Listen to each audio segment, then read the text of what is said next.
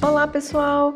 Aqui é Lígia Colares e vim convidar vocês para participar do Relampeio. O Relampeio é um festival internacional literário relâmpago que reúne autores internacionais e nacionais da literatura insólita em debates ao vivo transmitido pelo YouTube. O evento de 2022 ocorrerá dos dias 19 a 21 de agosto. Já temos confirmadas a presença de Charlie Jane Anders, Brandon Sanderson, Felipe Castilho, Eric Novello, entre muitos outros. E tudo gratuito, trilingue e com tradução simultânea. Você pode saber mais no nosso site www.relampeio.com.br e nas nossas redes sociais. Anota aí na agenda, de 19 a 21 de agosto. Encontro vocês lá.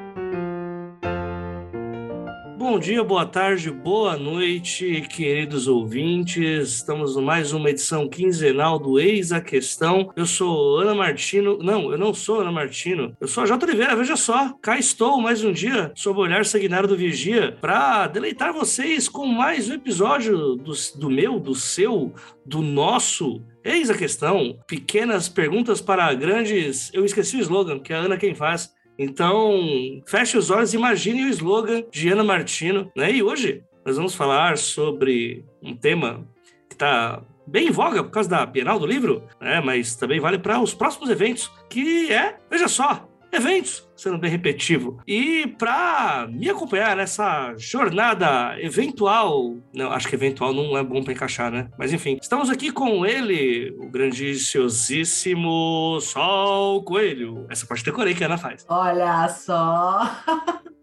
Olá, meninas, olá, meninas, olá, realeza não binária. Eu acho que a Ana vai arrancar o pouco cabelo que lhe resta na cabeça quando perceber a zona que a gente está fazendo com o slogan dela, mas tudo bem. Eu realmente acho que quando a Ana não tá é que a bagunça tá feita. É real, né? A Ana que, que lidera o parquinho. A Ana que bota a ordem na bagaça. E não só com o solzinho do amor, agora na RG como solzinho do amor, que é esse o nome dele agora? no RG, Solzinho é. do Amor, gente. É real, Solzinho real. do Amor. Tá, gente, não é real, tá? Não... Porra, Jota! Não, é bom avisar, né? Porque vai que. Melhor fique. Não, Melhor nossa, fique. Total. E para nos ajudar também, ou para ou nós ajudá-lo, porque o homem é uma máquina, o homem é uma besta enjaulada. Valdson Souza. Bom dia, boa tarde, boa noite, pessoal. Hoje eu descobri também que eu não sei fazer o slogan, então realmente a gente precisa da Ana por aqui. A gente precisa adotar o slogan, cara. A gente tem que decorar, treinar aí durante a semana. Eu acho que estamos aqui em mais um Eis a Questão, pequenas perguntas para, não sei. Pequenas é empresas para grandes negócios. É isso. Desculpa, eu juro que eu presto atenção, só não, só não fica na minha cabeça. É isso.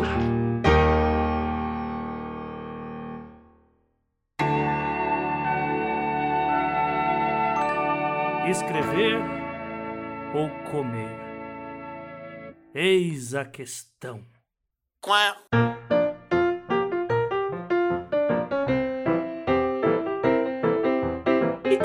lá, vamos falar sobre eventos literários, esse grande Pokémon lendário aí. Mentira, não é lendário, porque não sei se vocês estão sabendo, mas aconteceu um negócio aí, né, tal de Covid, que os eventos resumiam apenas a, bem, vídeos e pessoas com conexão de internet ruim falando sobre assuntos muitas vezes óbvios e, quando não, muitas vezes problematicamente escolhidos por suas editoras. Mentira, tinha muita coisa boa também, mas também tinha ruim. Então, agora nós estamos voltando a ter os eventos, mesmo que a pandemia não tenha acabado, mas agora que a gente não está mais morrendo, né? Não por conta do nosso desgoverno, mas a gente resolveu falar sobre isso porque é muito importante, não só numa visão editorial, mas também numa visão de escritores, de editores, de pessoas que trabalham em geral no mercado literário, participar dos eventos por N motivos. E a gente vai conversar um pouquinho com vocês sobre isso hoje. E aí, eu não vejo outra forma de colocar isso como uma pergunta talvez um pouquinho óbvia. Valdson, explica pra gente o que é um evento literário. Perguntas óbvias são, são difíceis de, de, responder, mas evento literário é quando a gente tem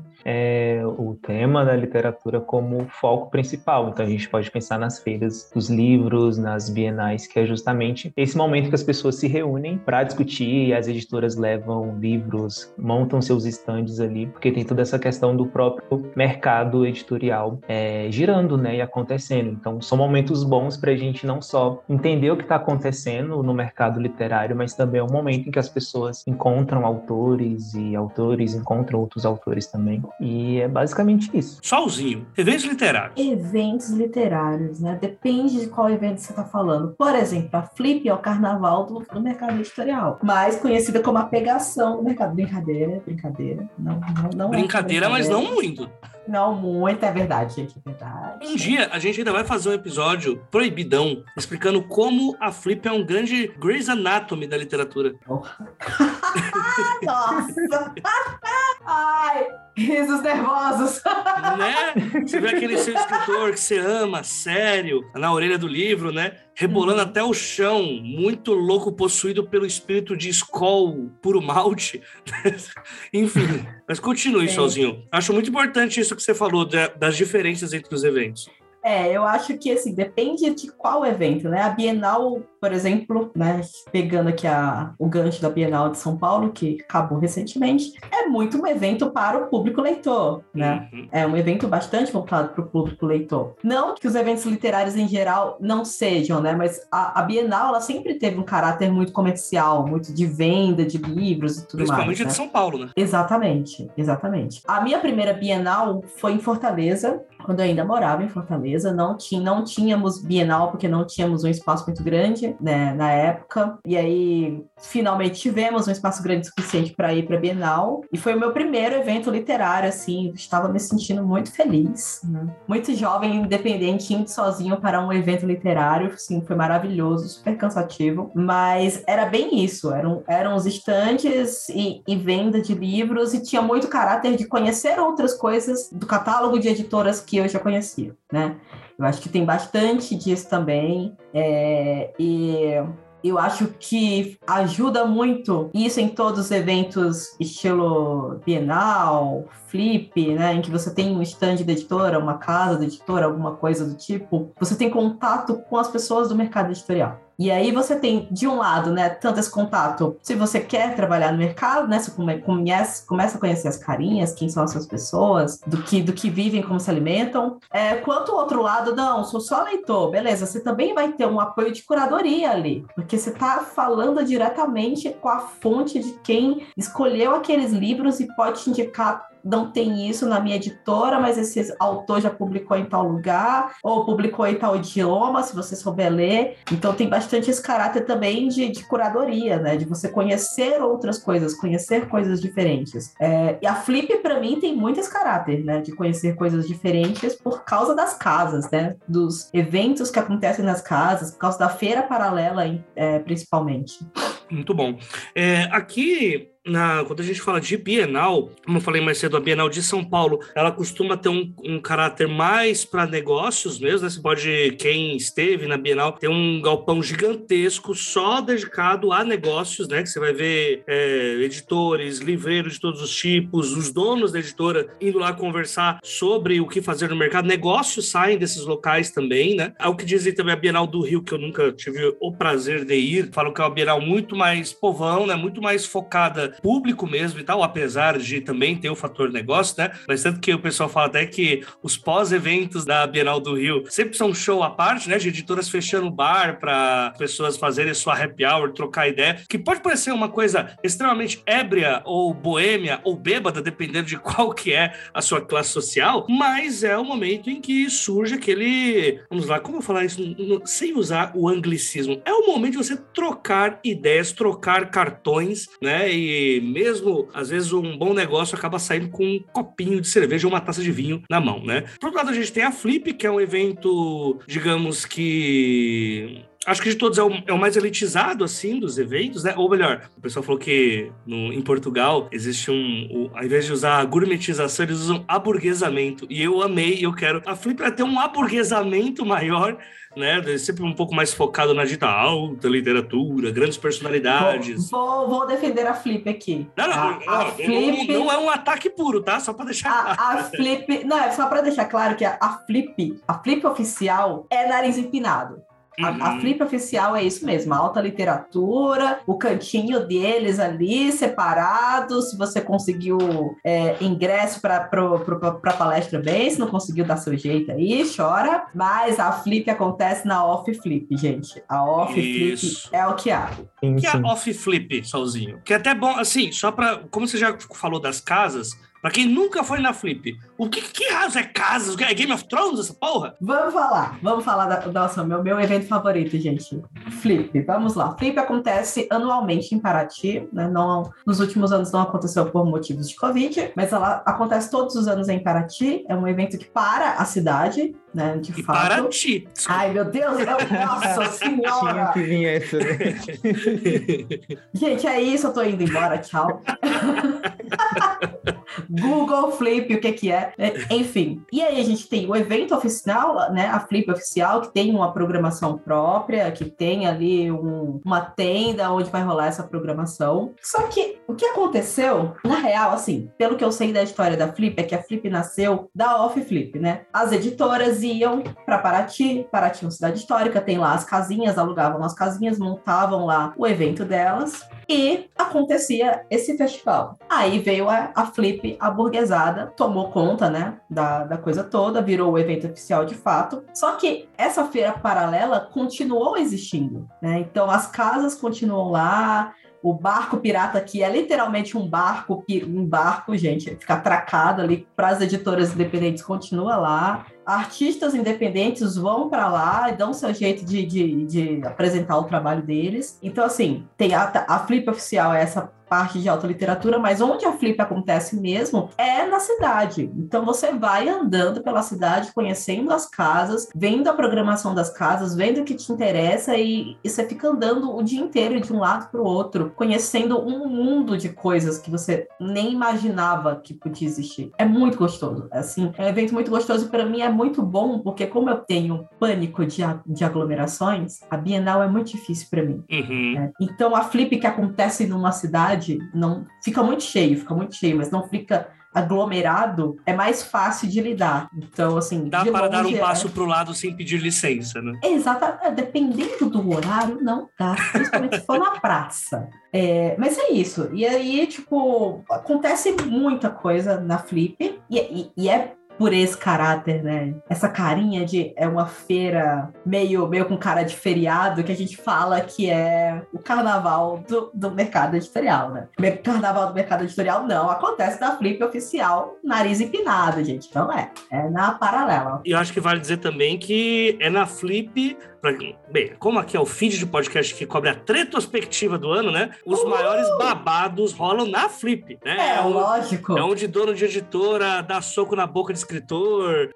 Sempre tem polêmicas. Sim, não, eu, e acho que é o dos eventos é o que mais a imprensa cobre mais de perto, né? Então acho que até por isso acaba tendo uma ampulheta ali nas coisas de escritor que acontece nesse local, né? Porque se a imprensa tivesse é, focado no meio literário, seria um Nelson Rubens não daria conta de tanto babado que rola, né? Podia ter Nelson Rubens um lobo, não ia, não ia acontecer. É muita treta para se preocupar. Bem, eu sou daqui de São Paulo, né? Apesar de ser da parte periférica da cidade, a boa parte dos eventos acabam acontecendo aqui por motivos econômicos e muitos outros motivos que daria o episódio inteiro só pra gente falar sobre isso. E o Sol que veio lá de Fortaleza, que é um lugar que, ahn, bem, como a gente pode dizer, nem sempre tem a Bienal porque os motivos políticos são, né, tipo, acho que é, é- é Fortaleza, no caso, que a, que a Bienal acaba sendo muito prejudicada por sempre ser no ano eleitoral, né? Eu acho que tem mais Bienais em Pernambuco do que em Fortaleza, se eu não me engano. Aí você me corrija se eu estiver errado. Olha, cara, eu não tenho certeza, mas eu acho que sim, porque eu tenho pouquíssimas lembranças de Bienal, assim, Uhum. em Fortaleza.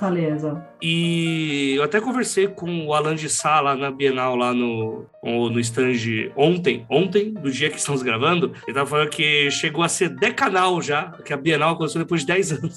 Enfim, né? Já o Valdson mora em Brasília, mora na tá entre Brasília, Goiás, e é um cenário bem nessa linha. E eu queria saber de você, Valdson, como é que são os eventos literários aí pelo Centro-Oeste? Então, os eventos não são, né? Mas falando sério, assim, as lembranças que eu tenho antes de iniciar a carreira de escritor é de só saber de feira de livro, e aqui a gente tem Bienal também. É só saber muito em cima ou quando já está rolando. E até hoje em dia mesmo, assim, esse ano acho que Teve agora, há alguns meses atrás, a Feira do Livro por aqui, foi presencial, e eu só fiquei sabendo quando já estava acontecendo. Então, até a uhum. questão da, da divulgação é um pouco complicada e, e são bem pequenas, né? Eu lembro que nos últimos anos, um pouco antes da, da pandemia, estava se tornando um pouco maior. É, agora não sei como está realmente em relação a, a, esse retorno. E, por exemplo, às vezes acontecia feira do livro assim em shopping, pra vocês terem noção de tão é, como realmente era uma parada bem restrita e bem pequena mesmo. Pequeno o suficiente para não atrapalhar a movimentação objetiva capitalista que o shopping tem. Exato, fica algo ali só realmente quem está de fato interessado vai vai atrás, mas não é algo assim que, que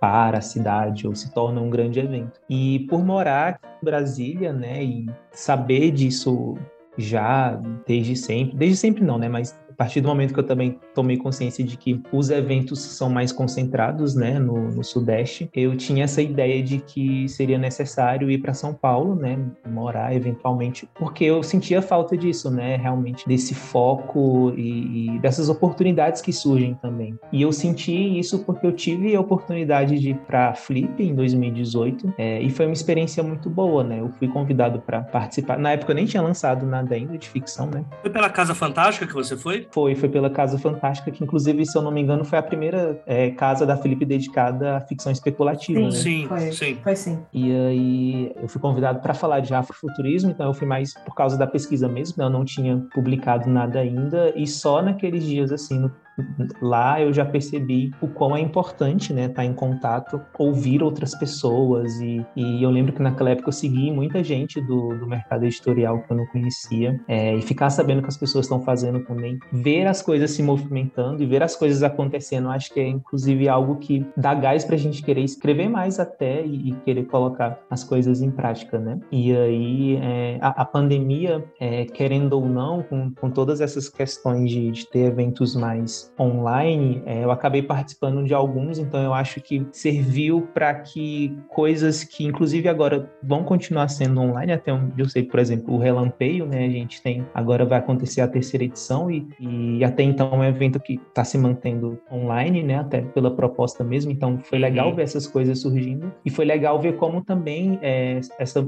modalidade permitiu que mais pessoas acompanhassem esses eventos, né? As mesas. Então, eu não sei como vai ficar agora né? Se retornando o presencial, isso obviamente vai cair um pouco. Eu não sei como tá também o interesse desses eventos manter uma parte online, né? Até uhum. para também deixar as coisas mais democratizadas, né? E querendo ou não, é, a gente precisa forçar para que também não seja só só Rio e São Paulo sempre, né? Uhum. Perfeito, perfeito. Uma coisa, são tantos pontos que dá para seguir a partir daqui. É, é, tem muita coisa para falar sobre evento e principalmente sobre essa tal de essa democratização e tal. Eu acho que antes da gente partir para isso, é interessante falar de outros eventos que teoricamente são menores, mas que cresceram nos últimos anos, né? A gente tem a Feira Miolos, por exemplo, que eu acho que no começo ela era mais focada em HQs, quadrinhos, zines e uhum. afins, né? E agora ela já tem é, mais autores indo atrás e tal. Eu acho que a, o evento que mais cresceu também, que dá pra gente falar, é a PocCon, né? Essa daí tá cada ano mais bombada, né? Que é o evento de literatura geralmente mais focado em LGBTs. Lógico que tem gente que acaba indo no bonde, mas o evento nunca perde a sua a sua aura ali de ser um evento LGBTQIAP+, né? Tanto que ele acontece ou na semana ou no mês do orgulho, muitas vezes no próprio dia da parada, né, na parada LGBT que é P+, é, a gente tem eventos para não ficar só no, no Sudeste. A gente tem a Odisseia de Literatura Fantástica lá no Rio Grande do Sul também, né, que é, normalmente é patrocinado pela VEC Editora e sempre tem incentivo governamental, né, que também é uma dificuldade deles, tal como é lá com a Bienal do Ceará e tudo mais. Bem, deixa eu ver, eu tô esque... com certeza eu tô esquecendo de vários, porque tem, né, a gente tem a, a Flick também em Minas Gerais, né? Que aí já vai mais para quadrinhos, mas também vão pessoas que escrevem uh, literatura em prosa. Vão me lembrando, que tiver mais aí, eu sei que são vários eventos. A né? Perifacon também. Perifacon, Perifacon, como que eu vou esquecer da Perifacon, verdade. Jesus. Andresa, me desculpa, meu amor. A Perifacon, que é o primeiro e maior evento de larga escala feita para pessoas de periferia que acontece nas quebradas de São Paulo. A primeira aconteceu no Capão Redondo, a segunda aconteceria na cidade de Tiradentes, mas acabou sendo online por motivos de Covid. E agora ela tá, vai ter a sua próxima edição, que eu já não sei se vai considerar a segunda ou terceira por causa dos online, mas também na região do Capão Redondo aqui em São Paulo, que é uma região bastante desprivilegiada pelo estado aí, né? Então, eventos mega importantes aí e que dão um público bem absurdo.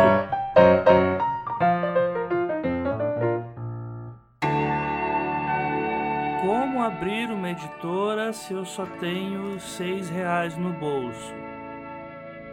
Eis a questão. A Gil Murakami mora na região norte do país, necessariamente no Pará, e ela vai contar um pouco sobre como funcionam os eventos por lá. Aqui no Pará, os eventos literários retomaram aos poucos. O primeiro grande evento literário que aconteceu depois da pandemia foi no final do ano passado, em dezembro, que foi a 24ª Feira Pan-Amazônica do Livro. E, inclusive, por conta da situação de segurança é, contra a Covid-19, eles escolheram um local diferente do habitual, não foi mais no hangar, foi, na verdade, no, no estádio de futebol Mangueirinho. E é um, um local mais amplo, então tem maior circulação de eventos. E aí eles optaram por, por medidas de segurança mesmo. É, e aí os outros eventos hum, independentes, como os eventos encabeçados pelos blogs literários aqui, como o do Soda, Garota Pai d'Égua, é, eles foram retomando aos pouquinhos também. E é, é isso. Agora está ocorrendo mais clubes de leitura nas, nas livrarias, principalmente pelo PA Book, que é organizado pela Garota Pai d'Égua. É, mas assim, os eventos estão retomando aos poucos. A 25ª Feira Pan-Amazônica do Livro vai ser em agosto. Eu acredito que seja inclusive no hangar, eles já vão retomar o local original. E, e é isso. É, aos poucos estamos retomando, mas sempre com máscara, sempre é, com medidas de, de segurança, as pessoas têm o, o hábito aqui de, de, andar com álcool e gel, então é, tá, tá um pouco mais, mais seguro nesse sentido. É, só no que se refere a. Só no que se refere à própria. A própria Covid em si, a gente está passando por um período de. Estão chamando de quarta onda, né? Apesar de sabermos que essa tsunami ainda não passou totalmente. Mas como está tendo um aumento de casos, é, estão pensando já em retomar com o uso obrigatório de máscaras em determinados locais. Já estava liberado para muitos estabelecimentos, né, tirando o transporte público no geral, e também Uber, enfim, táxi. Mas é, já estão pensando, já estão cogitando é, tomar, retomar essa medida de segurança. O Moacir Fio é membro lá do Escambanautas, apareceu aqui já no dos trabalhos esse ano e vai falar um pouco sobre como funcionam os eventos lá no Ceará. Bom, a gente convive aqui no Ceará com um probleminha que é falta de memória né, em relação a eventos literários. Então, de vez em quando, é, a gente que trabalha com literatura precisa fazer toda uma estrutura de eventos. Né? É, as coisas parece que, que de tempos em tempos morrem e precisam surgir de novo por aí. Então falta uma tradição que se mantenha ao longo dos anos de festas literárias, de eventos literários mesmo. É, isso é um problema de variados governos, assim, em termos de falta de incentivo, de orçamento e principalmente de promoção de leitura mesmo. É, na última década, eu acho que deu uma mudada nesse sentido, é, pelo menos com as bienais. Né? A Bienal do Ceará é, é muito bem organizada, é, tem um, um, um, centro de convenções agora aqui em Fortaleza gigantesco, que é plenamente ocupado pela Bienal, mas falta, falta divulgação. Falta, falta, de fato, uma grande divulgação à imprensa para tornar essa Bienal grande como ela deveria ser. É, ah, o, que, o que acontece também é que a, a, a, esse movimento que vem acontecendo, até um movimento interessante, independente também nas periferias de Fortaleza e em cidades do interior, de as próprias pessoas fazerem eventos literários, né? É, eu sou amigo do Thales Azigun, que é um grande é, produtor de eventos, é poeta e produtor de eventos literários, e agora está é, dentro da Bienal também ajudando a organizar, ele organiza muitos eventos de slam, de leituras de, de poesia, saraus, é, em periferias de Fortaleza. Eu acho que esse é o melhor caminho, assim, sempre, sabe? Essa pulverização de eventos literários. É, ter eventos grandes é muito importante, mas eventos literários pulverizados é o que forma leitor. Né? Então, é algo que estava acontecendo bastante, mas que a pandemia deu uma né? Então, com a pandemia, muita coisa deixou de rolar. Muitos clubes de leitura importantes, né? O clube de leitura da Livraria Lamarca, aqui em Fortaleza. É, a própria Biblioteca do Ceará, a BS, que é um ponto de encontro uh, de leitores e de escritores, assim como o Centro Dragão do Mar, eles ficaram em reforma e fechados por um bom tempo, e também, né, com a pandemia as pessoas não foram e tal, mas agora está rolando uma retomada, né? Então, a própria Bienal, que vai acontecer agora em breve, e a, a biblioteca, a ABS, tem publicado, tem, tem, tem promovido muitos eventos, muitos cursos, muitas feiras literárias. Agora, claro, são coisas mais localizadas, né? São voltadas mais para autores locais, o que eu particularmente defendo bastante, é, mas aí não tem tanto alcance de, de até por conta desse problema crônico de divulgação, é, de chegar às pessoas, eu acho que é o que precisa mais ser superado aqui. Né? Conectar mesmo ao público para que esses espaços sejam, sejam ocupados. A gente do Escambau, inclusive, vai fazer, vai aproveitar o lançamento do 999, agora no dia de agosto, para fazer um evento literário, né, com mesas e discussão, uh, lá no, na própria biblioteca do Ceará. Então, uh, mas é, é, como eu estou dizendo, são, são atividades muito pontuais. O que falta é uma tradição mesmo de festas literárias, o que falta é algo que se mantenha ao longo do tempo e que proporcione um crescimento estável né, ao longo das gerações para se manter mesmo na mente das pessoas.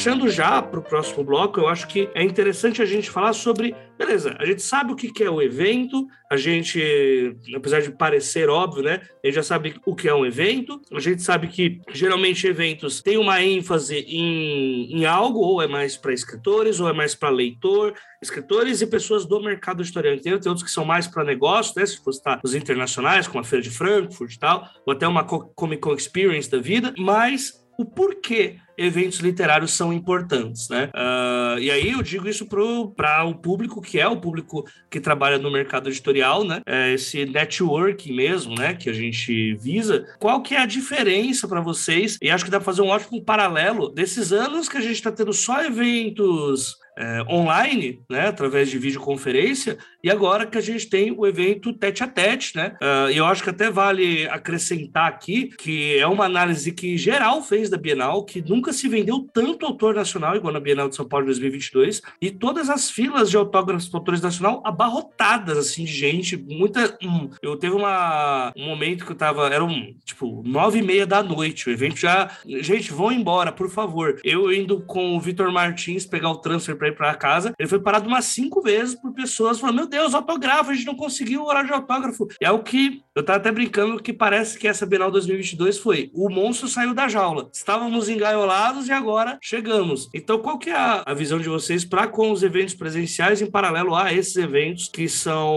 online e tal? Eu acho que meio que acompanha um interesse maior recente, né, em relação a literatura brasileira contemporânea, né? ainda mais isso impulsionado também pelas redes sociais. E eu acho que esse esse interesse maior do público também vem dessa necessidade da gente ter ficado um tempo aí sem eventos presenciais, né? Então, a galera realmente queria estar tá lá. E ao mesmo tempo aconteceu muita coisa, né? Inclusive em relação a vendas também de, de livros durante a pandemia. E, e esse parece ser o momento, assim, né? Muito Inclusive, eu fiquei muito feliz, né, vendo essa, essa procura e, e, tudo isso que aconteceu em relação a vendas, porque isso anima a gente, né? Eu acho que a gente estava vindo de, de uma época em que eu não sei como foi as outras é, as outras Bienal que tiveram. Talvez se vocês que acompanharam, se vocês pudessem é, fazer essa comparação, né? e ter essa dimensão assim, mas realmente eu fiquei surpreso e positivamente surpreso, né, com tudo que aconteceu nessa edição. Eu vou no, com o Valde no, no efeito do, do online. Eu não sei se foi exatamente proposital, mas muitos ator, dos autores nacionais foram lançados durante a época da pandemia. Né? Não sei se foi uma estratégia das editoras, tipo, ah, vamos jogar online porque estamos em período de pandemia e vamos ver o que, que boca a boca faz, ou se simplesmente convergiu a época de mercado com isso, mas enfim, eu acho que o, o online ajudou muito a ter aquele, aquele efeito de fã que a gente vê bastante, principalmente em, em, em fandoms de K-pop, né, que é acompanhar o, o autor por muito tempo online e finalmente ter um momento ali ao vivo para falar com aquela pessoa, e eu acho que teve, claro, a influência de dois anos trancados, né? As pessoas querem encontrar com outras pessoas, elas querem eventos, elas querem é, ter, esse, ter esse nível de interação. É um nível de interação que o online não permite, porque o máximo que a gente consegue é responder ali no chat do YouTube, no chat do Instagram, e é uma, é uma comunicação totalmente assíncrona, nada te garante que o autor vai lembrar de você, que ele vai interagir com você, que vai ter qualquer tipo de, de vínculo que o ao vivo te permite ter. Uhum. Eu acho que até vale a gente colocar aqui, assim, que alguns paralelos que aconteceram, né? Que não foi só a pandemia. Não, antes fosse só a pandemia, né? Até puxando o que o, o Valde perguntou, a queda de venda de livros foi brutal nos eventos, porque, cara, a Bienal é onde se vende livro. É onde você, tipo, tava conversando com pessoas que venderam. Um, até um menino que participou do Curta Ficção, um menino do, que escreveu Da Favela pro Mundo. Tipo, quem é ele? Esse moleque do Capão. Pouca gente conhece. O maluco vendeu 300 livros. 300 livros é coisa pra caralho, pra alguém que é independente e tal, né? E não tava nos grandes stands, né?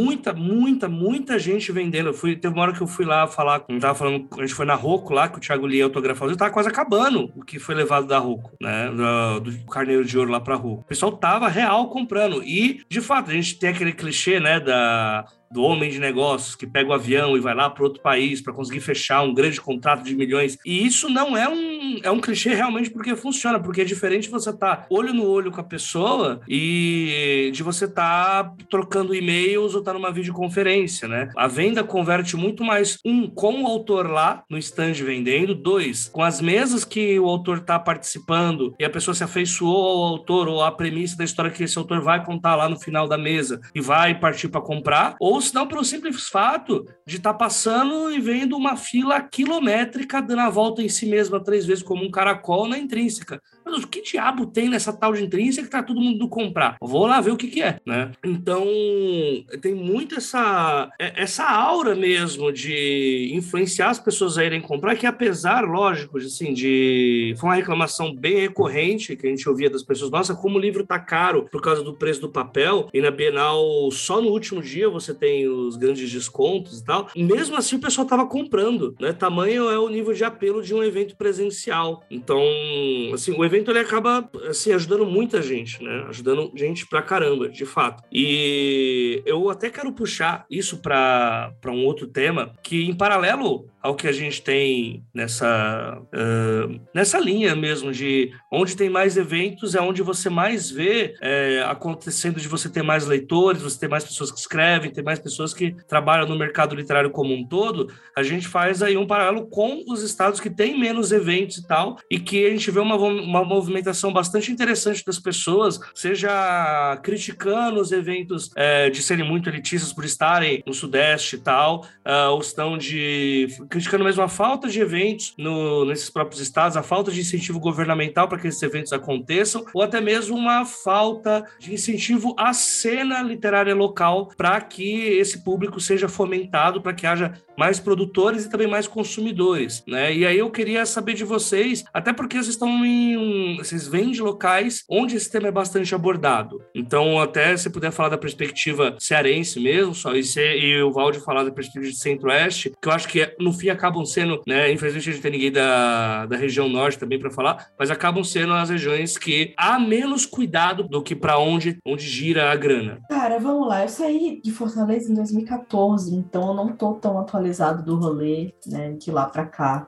quanto eu gostaria. Mas até 2014, a quantidade de eventos era bem, bem pequena. Assim, a maioria era como o Valde falou, quando acontecia era restrita a, a shoppings, era restrita a venda, muita coisa de, de promoção, né? Eu acho que tinha um espaço ali no Sana, que era um evento de anime, uhum. em que você via alguma coisa sobre mangás e, e HQs, alguma coisa assim. Algum escritor é um... perdido, provavelmente, né? Pois é. é. Que foi uma coisa que, tipo, no Anime Friends, por exemplo, a gente teve também, né? New Pop tava lá, por exemplo, né?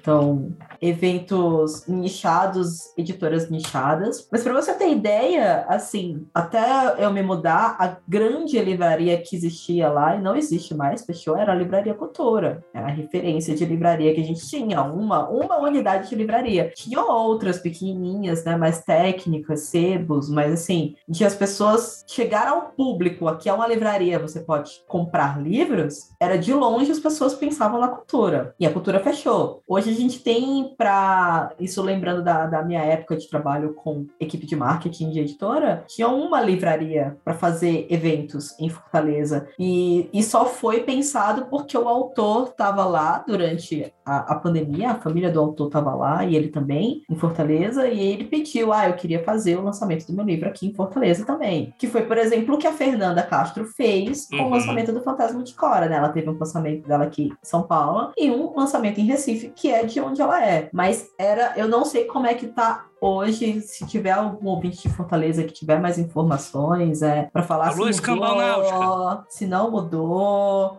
como é que tá? Eu não sei, mas assim, da minha época era tudo muito difícil, muito raro. É, comprar livro na internet era muito difícil. Né? Não Frete grátis só para São Paulo e. É, exatamente. Sul e Sudeste. Só para só Sul e Sudeste. Só para Sul e Sudeste. A minha, a minha grande alegria quando eu cheguei em São Paulo foi poder comprar livro e não precisar pagar frete, gente. Olha, e olha. antes ainda era só São Paulo e Rio, né? Pois então. Mas assim, era bem desvalorizado nesse quesito. Não tinha muita coisa, porque não tinha muito sentido incentivo também, não tinha muito incentivo governamental. É, a gente sabe que as grandes editoras elas estão no eixo Rio-São Paulo por questão de formação do mercado editorial, não, tipo, não é não é maldade delas, gente. O mercado editorial, editorial se formou no eixo Rio-São Paulo por causa da, das elites intelectuais, né? Passado histórico do Brasil. E por Posso corrigir uma coisa? Claro. É culpa dela, sim, mas é o ciclo normal que as coisas seguem. Pois então. O jogo é então. esse, tá ligado? Pois é então. culpa delas, mas o jogo é esse. É, e aí, por, por, por questões de distribuição, prefere-se continuar nesses né, grandes centros. Uhum. E as coisas acabam não chegando Nordeste, Norte, Centro-Oeste, não chega tão, tão fácil. Por consequência, os eventos também não vão chegar fácil. Uhum. Né? Até porque, gente, e aí, sofrimentos de quem tem família em Fortaleza. Uma viagem internacional, às vezes, é mais barata que uma viagem para Fortaleza. Com certeza. E isso é bizarro. É, é bizarríssimo. É bizarríssimo. Assim, eu, tenho que, eu tenho que escolher se eu vou guardar dinheiro ou se eu vou ver minha sobrinha, porque gastar 3 mil reais na passagem é inviável. Uhum. ou, né, fazer a consultoria de guerrilha ali, né, né no, na virada do ano, que aí você mas mesmo assim, mas mesmo assim, mesmo ainda assim, assim você é, acha. Ainda assim é difícil. Não, e outra, quem fica, né? Eu, eu lembro que eu consegui uma passagem para Fortaleza, 350 reais ida e volta, na virada do ano de 2018. Literalmente no dia 1 de janeiro de 2018. Bizarro. E detalhe, e para um ano depois, tá? Não é para Tipo, né, isso diz muito sobre. Puta, puta, puta escala também, porque assim, quando você encontra É, barato, é uma escala. escala de 20 horas. Sim, sim, sim. Escala no Canadá de 20 horas pra você ir pra Fortaleza. É isso, gente. E data, tipo, terça-feira, tá ligado? Tipo, não, você não vai, você vai faltar no trampo, tá ligado? Ou se vira, arrume suas férias. É isso. Mas tem, tem esses fatores, mas assim, Fortaleza, da época em que eu estava lá, era dificílimo, dificílimo, era bem Uhum. complicado. E pra Era bem complicado para mercado, do- pensar no mercado. Tipo, eu descobri Sim. curso de editoração em São Paulo. Eu não Uhum. sabia que existia uma formação para a pessoa que trabalhava na editora. Uhum. Pensando nesse, no que o Sol falou, é que em Brasília, em termos geográficos, até que a situação é um pouco melhor, porque, por exemplo, a gente encontra é, voos baratos, por exemplo, quem quiser ir para São Paulo Tá na é muito mais ali, de né? boas. É, tá no meio, inclusive de ônibus é perto para ir. É, e na Flip eu lembro que eu conheci um, conheci um autor do Mato Grosso e ele falava que toda vez que ele, pensando aqui em outras partes do, do Centro-Oeste, né? Toda vez que ele, por exemplo, tinha que ir para São Paulo, ele tinha que fazer escala por aqui por Brasília, né? Então, Curiosidade, Valde. O que, que é perto de ônibus de Brasília para São Paulo? Só para só pra gente ter uma noção. Eu não sei, mas é não algumas horas, tipo, menos de 24 horas para mim é de boas, não? tipo 18, assim. É, menos de 24 horas eu encaro uma viagem de, de É, ônibus. Esse, esse é o perto, tá, ouvindo? Só para deixar claro. Tá. em termos assim, sei lá, não seria o fim do mundo. É, ir por conta, conta própria, assim, para a Bienal, por exemplo. Em questão de, de acesso pela internet, também sempre foi tranquilo comprar, né, em termos de distribuição, e às vezes o- os fretes também sempre foram de boas. É, livrarias aqui na região, a gente tem uma questão que no plano piloto, que é o centro mesmo de Brasília, você encontra várias livrarias é, em shoppings, e aí Algumas fecharam, né, nesses últimos anos, mas nas regiões administrativas e, e quanto mais longe você está desse centro, mais difícil você encontrar, né? Eu, eu morava, morei muito tempo numa cidade do Goiás mesmo, que lá nunca teve uma livraria, nenhuma, por exemplo, nenhuma. Só livraria religiosa e, enfim, né? É, mas aí eu lembro dessa memória de, tipo, sempre que eu precisava comprar livro, eu tinha que fazer uma viagem de 50 quilômetros até Brasília para conseguir isso, né? E aí outras coisas também, em termos de cultura. É, e aí o interessante é que a, a pesquisa aqui em termos de, de literatura em Brasília é muito forte, né? Porque, inclusive, é daqui que sai, a, da UNB, que sai aquela pesquisa, né? Da, da professora Regina Dal Castanho, que fala justamente das, é, Uhum. desses, desses problemas que a gente tem no, no campo literário, inclusive de região, né? Quais são as regiões que têm mais autores publicados. É, e aí tudo reflete, né? Quando a gente pensa nessas questões, porque está tudo conectado, né? Então, se tem mais autores publicados de tais regiões e esses eventos acontecem nessa região, é óbvio que essas pessoas vão ser mais convidadas também, né? Para Sim, participar. com certeza.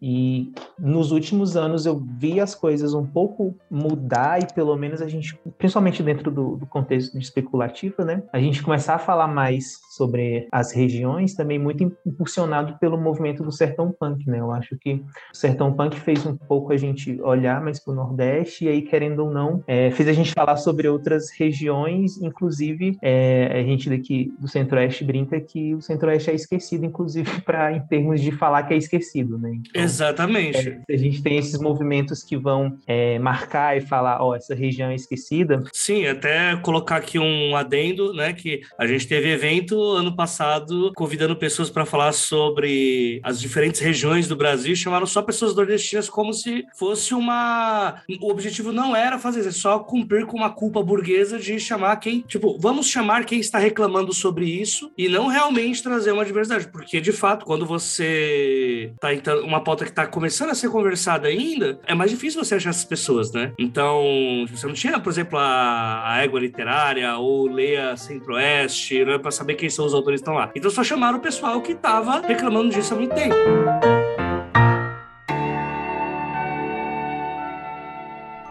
Vender livro dá dinheiro?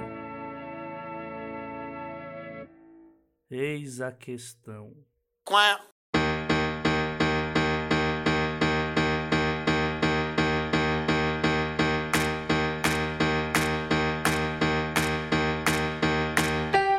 E aí eu acrescento até a, a região sul mesmo, que na parte de fantástico não existia também, né? A região sul ela é famosa por ter todo um monte de autor da Companhia das Letras que escreve a dita alta literatura, mas só começa mesmo a ter uma movimentação de literatura especulativa quando um grupo de autores lá começa a brigar para fazer a Odisseia de Literatura Fantástica. Que eu acho que até é, é nesse ponto assim que eu quero focar na minha fala, que assim, eu penso muito nesse tema tema, porque apesar de ser de São Paulo, você ser da periferia de São Paulo, você está em outro local, né? Os eventos não acontecem pra gente. É quando a Perifacom, e aí palmas demais pra Andresa por ter feito isso. Quando ela coloca a Perifacom para ser no Capão Redondo, outra edição na cidade de Tiradentes, que é de onde eu venho, uh, e você vê aquele monte de gente falando, nossa, mas é longe. não, não, não é que é longe, é que o seu grupo de pessoas jogou a gente para longe, tá ligado? Longe pra quem, cara pálida? Né? Até recordamos que tem muita gente no Brasil que não sabe dessa fala, essa matéria incrível que teve da época que estavam é, querendo construir o metrô da linha laranja em Higienópolis né? Que foi uma matéria que bombou horrores. Um jornalista X, eu não lembro agora o nome dele, perdão, pessoa que escreveu a, a matéria, entrevistando pessoas do Higienópolis, eles diziam que não, a gente não pode ter metrô aqui, porque senão a gente vai atrair gente diferenciada saca? É literalmente o processo de aburguesamento do local, né? E isso se reflete em tudo. É assim, os locais, eles não são só frequentados pelas grandes elites ou pela classe média para cima por uma coincidência ou porque essas pessoas gostam de cultura, porque o resto tá afastado. Então, você tá na, na periferia de qualquer local, ou invocando aqui o comunismo mor, qualquer periferia do capital que você se encontra, independente do local que você está, em qualquer país que você esteja, você tá afastado dos principais polos culturais, porque isso é uma pauta ou política ou gourmetizada de um determinado tipo de pessoas. E aí, por que, que eu dei toda essa volta? Porque pensando em soluções para isso, cara, assim, para você ter uma, um aumento desse, ou a inclusão dessas pessoas, qualquer tipo de problema tem a saída individual e a saída coletiva. Para tudo vai ser ou a saída individual ou a saída coletiva. O que é a saída coletiva? Um grupo de pessoas vai tirando uma moedinha do bolso, juntando em uma determinada sacolinha, e no fim essa sacolinha vai ser reutilizada para que essas pessoas tenham algum retorno cultural. Sim, gente, eu estou falando de imposto, olha só. Eu estou falando de Estado investindo em cultura. É exatamente isso. O seu imposto é que faz isso e aí gera ou uma bienal, ou um prêmio, ou um edital para publicação, ou uma coisa mais anárquica que seria o financiamento coletivo, que aí você literalmente está botando a sua moeda lá em determinado local. Para mim, o mundo perfeito seria ou um estado que não está sequestrado, né, por a indústria do agro, que pega todo o incentivo para si, né, para continuar indo para o agro e mais agro e mais agro, ou se não, uma consciência total de pessoas a ponto de qualquer financiamento coletivo ser batido simplesmente porque, porra, é cultura do aqui meus dois raizinhos, tudo que a gente imaginar que ia ser colocado no financiamento coletivo renderia. E ter a saída individual, que é a saída liberal de mercado, né? E como e o que, que é o mercado?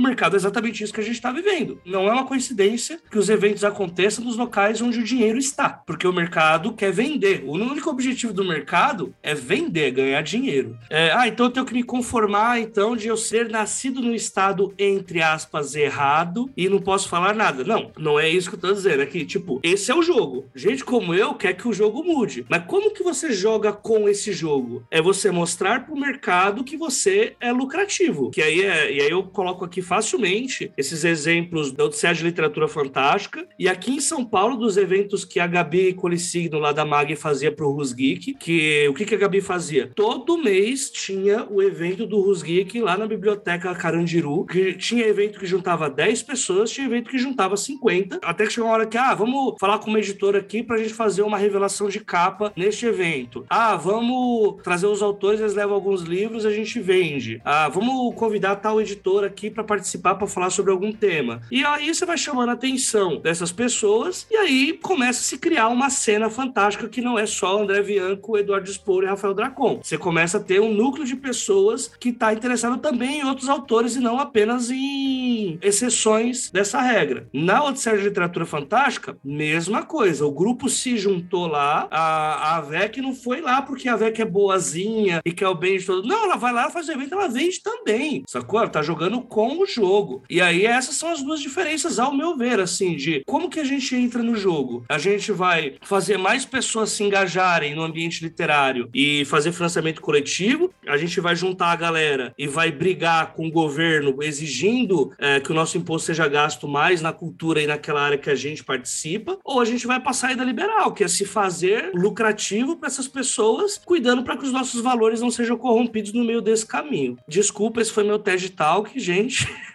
mas... É, uh, lindo! É cheiroso, pai da Adelaide! é, é, sério, tipo, tem muita coisa que a gente vê de, de literalmente, cara, umas tretas que acabam indo para outro caminho, que parece que essa perspectiva de qual que é a saída de esquerda e a saída de direita para coisa, ou melhor, para não citar a polarização brasileira, a saída de mercado e a saída coletiva, as pessoas não entendem qual, que existem essas duas possibilidades e que ou você escolhe uma ou você escolhe a outra. E não dá para você, por exemplo, cair em certos erros, por exemplo, de ah, não, mas o mercado, o mercado está sendo racista, o mercado está sendo LGBTfóbico, o mercado, ele é tudo, desde que ele ganhe dinheiro com isso. Se nazismo começar a dar dinheiro no Brasil, como tá, você vai ter um monte de editora picareta de direita, de uns malucos que já foi excluído do Jabuti há um tempo, publicando extremistas de direita e vendendo, sacou? É isso que vai acontecer, porque o mercado é cego. O mercado não é branco, não é preto, não é baixo, não é alto, não é gay, não é hétero, não é trans, não é nada. O mercado é só uma coisa que quer ganhar dinheiro e ele vai estar nos lugares que vão dar dinheiro para ele. E aí cabe a nós ter um tipo de organização que vai fazer a gente conseguir lutar contra isso e conseguir fazer o que a gente quer sem se corromper. Amigo, pode, pode embrulhar e mandar para entrega, viu? Sim. Não tenho o que falar, você falou tudo. Num bolo, nu, saindo. Amigo, que nem a. Nossa, você tá vindo tão bem, cara. Como a Isadora Ribeiro saindo da piscina na abertura do Fantástico. Ai, Jesus do céu. Tá Alguém tem alguma coisa a mais a colocar sobre esse tema? Eu acho que a conclusão foi muito boa. É, inclusive. Mas a parte do início... bolo. sem kink shame, sem kink shame no início do podcast, eu mencionei da sensação que eu tinha no início da minha carreira de que eu precisaria sair daqui, né? Uhum. É, para fazer algum sucesso, assim. E hoje eu não olho para as coisas mais desse jeito, porque eu entendo também que se todo mundo tiver essa mentalidade, a gente não consegue mudar as coisas onde a gente tá, né? Então, isso que você falou, a Jota, de a gente pensar também o que a gente pode fazer, mesmo que a princípio pareça que é pequeno, mas entender também que as coisas crescem e, e podem ganhar uma, uma outra importância e que já vai ter uma importância ali quando a gente se propõe a, a fazer esse tipo de ação, né? Então, é isso. Eu acho que quem individualmente é, pode estar em outros. E aí eu falo especificamente para quem não está no, no, Sudeste, assim, né? Se você é um autor que tem como ir para a Bienal de São Paulo e pode fazer isso por conta própria, vai mesmo, porque uhum. é, é importante, mas é, a gente tem que pensar também como é, fortalecer a, a, cena local, né? Através de divulgação, às vezes até isso, assim, por exemplo, o quão demorou para alguém ter a ideia de criar a, a Leia Centro-Oeste, por exemplo, sabe? Que é uma página Sim. no Twitter e, e, já faz um trabalho ali belíssimo, assim, de divulgação, né? Então, é, é usar as ferramentas que a gente tem também ao nosso alcance para tentar mudar as coisas. Eu acho que isso vale para qualquer local periférico de verdade. Que até, assim, aconteceu agora aqui na, na Bienal, bastante gente de outros estados se encontrando aqui em São Paulo, tipo, no pós-Bienal. Gente, façam isso nos seus estados também, tipo, pra caralho. É assim que, que rola. É assim, comunidade não se cria online. Eu até colocando o Twitter, que acho que é o principal ambiente que o escritor tá, o Twitter é só uma rede de palavras, isso é algo que eu tenho batido muito na tecla. E beleza, a rede de palavras é legal, você pode ser o que você quiser, você pode escrever que você é azul, e mesmo você não sendo, o pessoal vai acreditar que você é azul. Mas o que forma a comunidade é a ação. É você estar tá no mesmo lugar que essas pessoas estão fisicamente, poder ter essa trocação de ideias, e a partir disso, se você opta por uma saída de mercado, uma hora você acaba né, chamando a atenção do mercado, ou pelo menos você consegue fazer um grupo de pessoas engajado ali que consegue trabalhar um financiamento coletivo, ou quem sabe, se tiver alguém de poder aí, conseguir dar uns berros na galera lá de Brasília, lá. Não estou falando do Valdo, estou falando do, dos engravatados mesmo, né? De que talvez seja possível e tal. E isso vale para quem está nas quebradas também. Até tem aquela matéria da época de 2015 que mostra a crise do mercado literário com o fim da Saraiva e da cultura, ela não afetou a literatura marginal, né? Os escritores de quebrada, que vende em slam, que vende em sarau. Tem gente que vende em slam, que corre mais de 100 slams pelo Brasil inteiro de mochila vendendo livro, que vendeu mais de 5 mil livros. E, enfim, apesar de eu não seguir essa linha de eu vou ficar com os meus, sigo mais uma linha de eu vou tomar esse espaço para mim, a gente que é de quebrada, a gente tem também que pensar em formas de conseguir engajar com nós mesmos. E quem não é, e aí é algo que eu até levanto, uma coisa que a Diana Passi faz demais, assim. Diana é pessoa maravilhosa, foi curadora da Bienal agora. Pequenos gestos que chamam as pessoas, sabe? Tipo, eu lembro que ela fazia o evento da seguinte na Martins Fontes, aqui na Avenida Paulista. E, cara, assim, quando eu morava na Tiradentes, se eu não conseguisse pegar o meio de transporte mais caro, eu tinha que pegar um ônibus para o Parque Dom Pedro, que fica no centro de São Paulo, era uma hora e meia de ônibus. Do Parque Dom Pedro, eu pegava mais um para ir para o meio da Paulista, que dava mais uma meia hora, o tempo que você vai esperar o ônibus, o tempo que ele vai demorar para sair do terminal, o tempo que vai demorar para você chegar. E andava duas estações para chegar na Martins Fontes, fica na Brigadeiro. Então isso aí era duas horas e meia, então é duas horas e meia para ir, duas horas e meia para voltar. E aí a Diana fazia os eventos, e beleza, apesar de continuar sendo ainda um problema de você ter eventos em locais que são muito distantes, de onde está a, ma a massa da população, você leva um bolo, você leva uma comida, você leva um suco, porque as pessoas elas comem, sabe? Então, assim, se você pode fazer os eventos, leve realmente comida de graça para as pessoas, porque ela não fique à mercê de um local que vai cobrar nove reais uma coxinha para você. Ou se não, o que é o preferível, né? Tente fazer eventos em locais que são acessíveis para todo mundo e não só que fica ali do lado de uma editora, do lado das maiores livrarias do seu estado e tal. Acho que são esse tipo de ação que afasta um pouco essa lógica que até o Emicida dizia antes, né? Quando ele lançou Amarelo, que ele lançou no Teatro Municipal porque ele passava na frente daquele lugar, aquelas vigas gregas, um lugar magnânimo, majestoso. Isso aconteceu comigo também, acontece com todo mundo que é pobre, miserável aqui em São Paulo né? Não, não necessariamente miserável, mas pobre. Que você passa, você só, nossa, que lugar legal. Mas esse lugar nem me pertence. Se eu entrar ali, o segurança me põe para fora, tá ligado? Você não vai para esses locais porque você não tá acostumado com que aquele local te receba. Então, se você faz eventos em locais mais acessíveis, em bibliotecas mais próximas, por exemplo, numa, num SESC, mais numa região periférica, para os estados que tem SESC, traz um ambiente que abraça você, isso acaba diminuindo um pouco essas barreiras invisíveis que são colocadas para a gente ter uma literatura mais democrática para todo mundo, e principalmente sem ter que pagar entrada em evento, né? Ou pedágio. Eu gosto de chamar essas coisas. Então eu acho que é isso. Vocês têm alguma coisa para completar? Digo, agora eu só tô te ouvindo aqui, aqui encantado, maravilhado. Só isso. É que eu bebi. Aqueles, né? e aí, novamente, eu digo, a Jova, você tava indo tão bem, cara. eu tô ainda influenciado pela musa da Bienal ainda, porque eu tinha que mediar mesmo da Bienal, né? Então eu tô inspirado Verdade. pela musa. Justo, pela musa.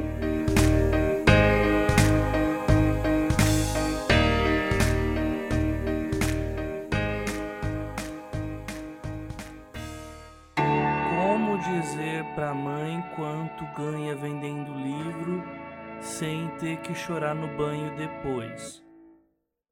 Eis a questão. Quá.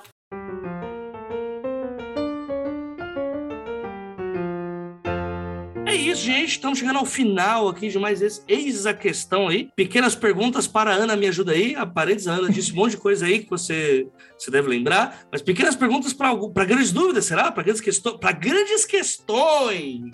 Ou é grandes textos? Grandes textos. Eu acho que é grandes textos. Mas não faz sentido ser grandes textos. Será que esse, o jargão estava vindo o tempo todo e estava errado? Fica o questionamento. Eis a questão.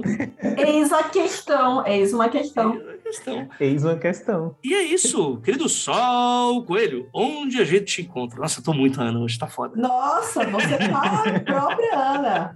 É isso. Mas, Ana, por favor, volte, porque você sabe o logo. É, gente, vocês sabem onde me encontro. Eu tô no Twitter. Não tô mais tão frequentemente no Twitter, porque Twitter tá me cansando, tá cansando minha beleza. Mas geralmente é onde eu Twitch estou. fixado para toda segunda-feira. Eu não estou no Twitch muito porque o Twitter está me cansando.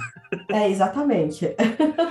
Fazer um bot para fingir que eu tô no Twitter. Mas o meu Twitter é arroba underline sol coelho. Quem quiser me ver fazendo nada porque eu não tô no Twitter, é só seguir lá.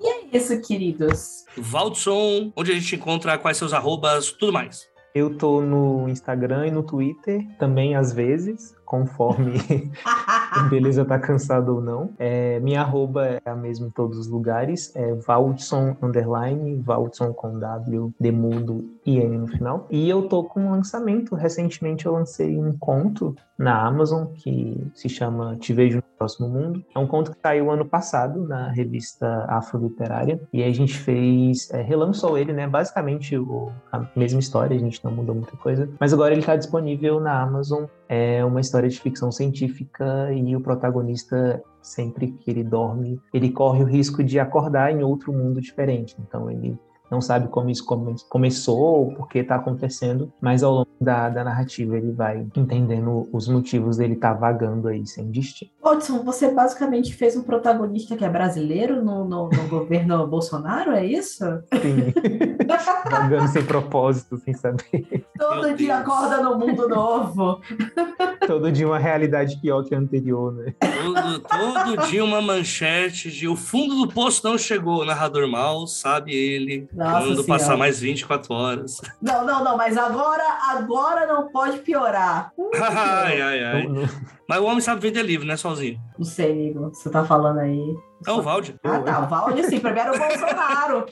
Não. Eu também fiquei aqui bugado um tempo. O Bolsonaro, vou falar, você é que tá falando. Essa praga não sabe nada, essa desgraça, Valde. Leiam, Valde, gente. Leiam o Valde. Leiam o Valdson Souza, ele é um amorzinho. Enfim, só leiam, só leiam. Então, esse foi o resultado. Espero que vocês tenham gostado de mais um episódio da quinzena do nosso Eis a Questão. Pequenas dúvidas para grandes textos, grandes emoções, grandes questões, grandes estudos. Agora, se eu não acertei, eu não acerto nunca mais. grandes negócios. Né? E grandes negócios. Ou falta de negócio, não sei. Depende. O fim do capitalismo é um negócio? Se for, eu quero. Mas é isso. Um beijo pra todo mundo e. Beijo! Opa, peraí, ah. peraí. E não esqueça de apoiar. A Ana lembra disso e eu não. E não esqueça de apoiar no catarse.me barra dos trabalhos ou pelo padrim.com.br barra 12 trabalhos ou pelo pix os 12 trabalhos arroba gmail.com a gente precisa de dinheiros a gente precisa de dinheiros para ir para outros eventos e cobrir os eventos que vai ter episódio em breve sobre Bienal do Livro. Então lá na Bienal, em loco. Então se vocês quiserem que eu vou pro seu estado para gravar lá com vocês também tá nos planos aí só a gente aumentar esse financiamento coletivo. Agora sim, tchau gente!